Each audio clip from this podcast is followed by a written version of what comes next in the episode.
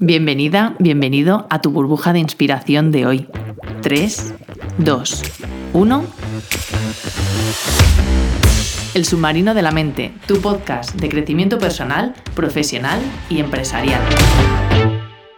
Para llegar más lejos, para. Es imprescindible parar y planificar. Eh, parar 10 minutos, 30 o una hora puede ahorrarnos mucho tiempo, energía, recursos y dinero, si hablamos del mundo de los negocios. Y yo sé, a lo mejor hay personas que son más propensas y necesitan esa parte de planificación y tener siempre un, plan de acción definido. Hay otras personas que prefieren y funcionan mejor sin tener ese plan definido y prefieren ir respondiendo según van, van pasando de alguna forma las cosas.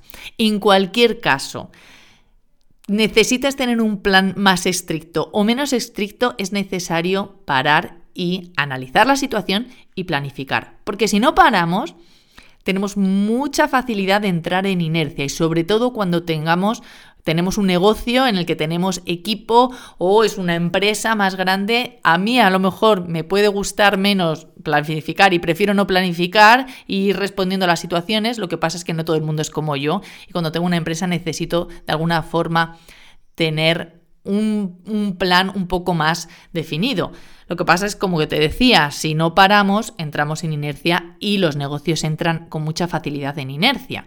¿Qué ocurre en este caso? Que mientras estamos trabajando en inercia, perdemos la visión de los detalles, de lo que realmente está pasando.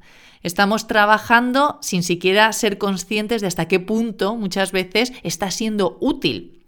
Útil, efectivo, productivo o eficiente. Mm, productos, servicios o nuestra mera forma de, trabajar. Entonces podemos asumir o esperar que sí lo esté siendo, pero realmente no lo sabemos porque estamos en inercia. Y lo peor es que después de mucho esfuerzo, tiempo y dinero, pues a lo mejor descubrimos que no ha servido para nada. Imagínate la frustración que probablemente hayas, hayas ya vivido. Entonces, cada cierto tiempo necesitamos parar, observar, y analizar los datos, los resultados. Si hablamos, de, por ejemplo, del equipo, eh, eh, vivencias, opiniones, el, estado en el que están, hablamos de los clientes, cuál es su opinión, las, las, reviews, la experiencia de cliente, etc. Parar, observar y analizar qué está pasando y quizás actualizar nuestro plan como cualquiera de los softwares que tenemos en cualquiera de nuestros dispositivos, continuamente están buscando por actualizaciones. Necesitamos actualizarnos y necesitamos actualizar nuestro negocio para poder responder de forma óptima, pero en tiempo real.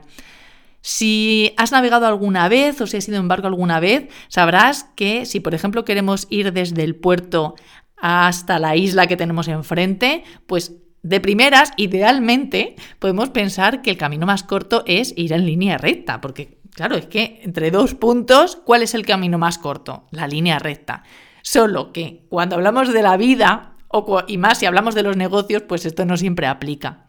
Cuando vamos en un barco y queremos llegar a la isla, pues continuamente estamos haciendo ajustes de la dirección para adaptarnos a las condiciones del mar, el viento, mareas, olas, corrientes, la geografía marítima, etc. Es decir, que el camino hasta llegar a la isla nunca es en línea recta, zigzagueamos. Entonces yo te planteo, ¿está funcionando lo que estás haciendo en este momento presente?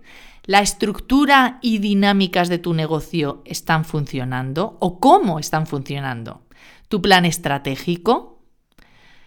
Sigue, sigue presente, viable mm, y válido para el momento actual, los procedimientos que se están siguiendo, ¿qué consideras que deberías analizar y replanificar o actualizar en tu negocio en este momento? ¿Qué no está funcionando y quizás sí requiere de que pares y le dediques un tiempo de reflexión? Gracias por estar aquí. Y como siempre recuerda, la vida es la suma de todas tus decisiones, que bien dijera Albert Camus. ¿Qué vas a hacer hoy?